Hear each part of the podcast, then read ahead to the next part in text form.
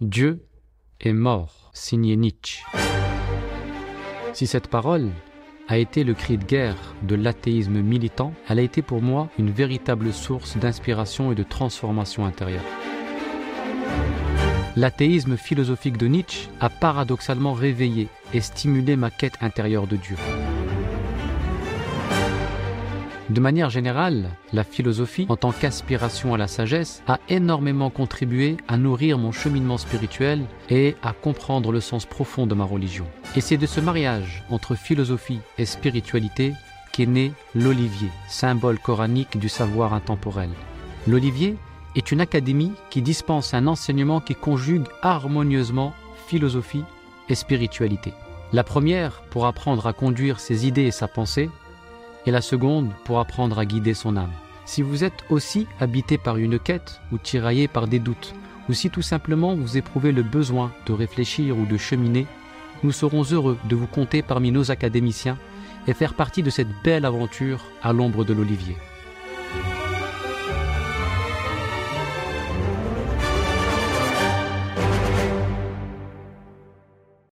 Malgré leur victoire à Badr, les musulmans devaient se montrer vigilants quant aux intentions criminelles des Quraysh. Ces derniers, ayant mal digéré leur défaite humiliante, ne songeaient qu'à se venger de l'armée musulmane. À peine un an s'était écoulé qu'ils se sont mis en route pour affronter les musulmans dans un nouveau combat. Informé de la situation par son oncle Al-Abbas, le prophète sallallahu alayhi wa sallam, conformément à ses habitudes, consulte ses compagnons sur la stratégie à adopter. Une fois la décision prise, le prophète a enfilé son armure de guerre avant de déclarer Il ne sied pas à un prophète de retirer son habit de guerre après l'avoir enfilé jusqu'à ce que Dieu apporte son décret.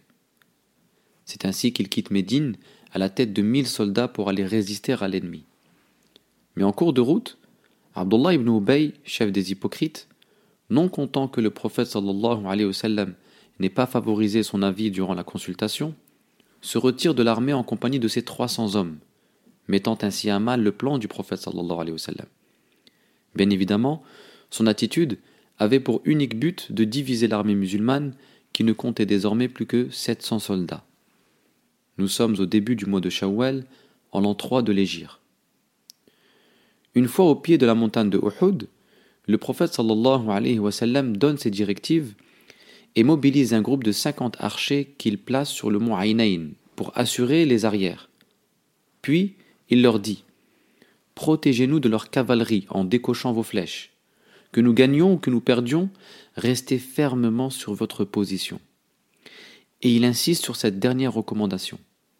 Sur le champ de bataille, la stratégie du prophète consistait à exploiter les lieux de telle sorte à ce que le positionnement des musulmans obligeait l'ennemi à combattre sur un terrain étroit qui ne leur permettait pas d'exploiter la totalité de leur effectif. Et lorsqu'Abu Sufyan, chef des Quraysh, arrive à la tête de son armée composée de près de 3000 soldats, il se trouve déstabilisé par le positionnement des musulmans qui avaient réduit les accès au champ de bataille et obligé l'ennemi à combattre de front. Le plan du prophète sallallahu alayhi wa sallam fonctionnait à merveille. Les musulmans ont pris le dessus sur les Quraysh et s'apprêtaient à crier victoire avant de connaître un renversement inattendu. En effet, les archers qui assuraient la garde sur le mont Ainain observaient la situation victorieuse des musulmans, ainsi que le butin de l'ennemi qui jonchait le sol. À leurs yeux, la victoire était manifeste, et craignant être oubliés par le prophète sallallahu alayhi wa dans le partage du butin, ils ont quitté leur poste, malgré les multiples interpellations de leur chef, qui leur rappelait les avertissements du prophète sallallahu alayhi wa. C'est alors que Khalid ibn al-Walid, alors général des Quraysh, profite immédiatement de cette opportunité pour offrir une seconde chance aux Quraysh d'attaquer les musulmans par derrière. La bataille connaît alors un renversement qui a coûté cher aux musulmans. Plusieurs martyrs, dont Hamza et Hanzala, et un prophète, blessé physiquement, malgré la bravoure de certains compagnons, qui ont tenté de le protéger par tous les moyens, notamment en faisant de leur corps un bouclier contre les flèches qui pleuvaient sur le prophète sallallahu alayhi wa sallam. L'armée musulmane venait d'essuyer un revers riche d'enseignements. 1. Cet épisode nous enseigne que deux choses en l'occurrence causent la perdition d'un individu ou d'une communauté. La désobéissance au prophète sallallahu et l'amour de ce bas monde.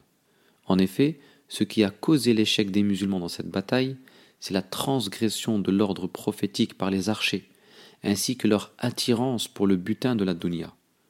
Le croyant ne peut triompher de son âme que s'il l'oblige à se conformer à la sagesse du prophète et à se détacher intérieurement de la vie. 2. Le croyant doit savoir se tenir sur le mont de sa conscience pour assurer la garde contre les suggestions de l'âme en les repoussant par la flèche du dhikr, car au moindre relâchement spirituel, à la moindre convoitise de la vie terrestre, l'âme saisira l'opportunité de s'emparer du cœur pour la soumettre aux influences négatives de la dunya. L'attitude des archers sur la colline symbolise l'état de vigilance intérieure qui ne doit laisser aucune occasion à l'âme grossière de triompher de nos aspirations spirituelles.